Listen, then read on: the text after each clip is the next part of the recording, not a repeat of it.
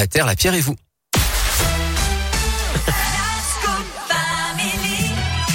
La Terre, la Pierre et vous. Ce matin, euh, Philippe, alors euh, si je dis pas de bêtises, vous êtes tombé sur euh, la presse euh, quotidienne Oui. et vous êtes tombé sur un article qui parle du plastique. Oui, revue de presse euh, ce matin, grand Voilà. supplément sur le plastique. On va donc saluer le travail de trois quotidiens régionaux de chez nous, hein, le Progrès, le Bien Public et le Journal de Saône-et-Loire.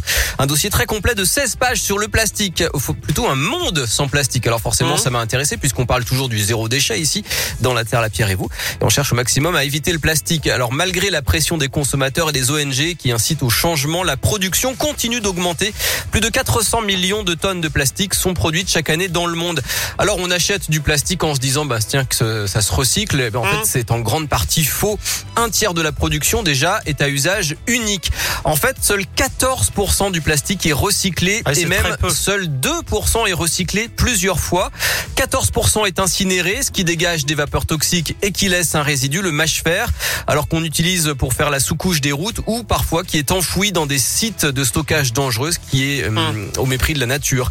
40% se trouve dans les décharges et puis un tiers, 32% finit directement dans la nature pour une Ouais, lente Dans les dégradation. océans, euh, partout, c'est horrible. En partout. Alors dans ce dossier du jour, vous trouvez notamment les différents types de plastique. hein, on aura l'occasion d'y revenir, mais vous le savez, tous les plastiques donc ne se recyclent pas. Et en plus, comme si c'était déjà pas assez compliqué comme ça, les consignes de tri varient localement. Retenez un que les PET et les PEHD sont les plus faciles à recycler. Qu'est-ce que c'est les PET Ah, c'est marqué sur la boîte, de plastique. ouais, oui, d'accord. marqué PET.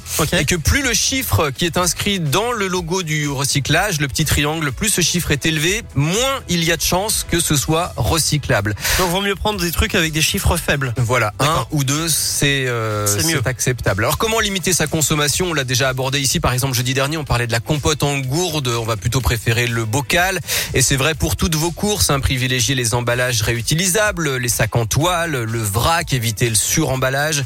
Voilà, fabriquer, euh, donner, transformer, échanger au lieu d'acheter systématiquement. Dites non, par exemple, aux gobelets et à la vaisselle jetable. En règle générale, soyez maître de vos courses. Gardez votre liberté de dire non. Bah ça, j'achète pas. Je choisis autre chose. Un dossier donc à retrouver aujourd'hui dans le Progrès, dans le Bien Public et le JSL. Eh bien, merci beaucoup, Philippe. La Terre, la Pierre et vous. C'est comme d'hab, en replay sur notre site radioscoop.com. À plus tard. À plus tard. Il est 11h55. On poursuit avec Camila Cabello dans un instant avec Lou.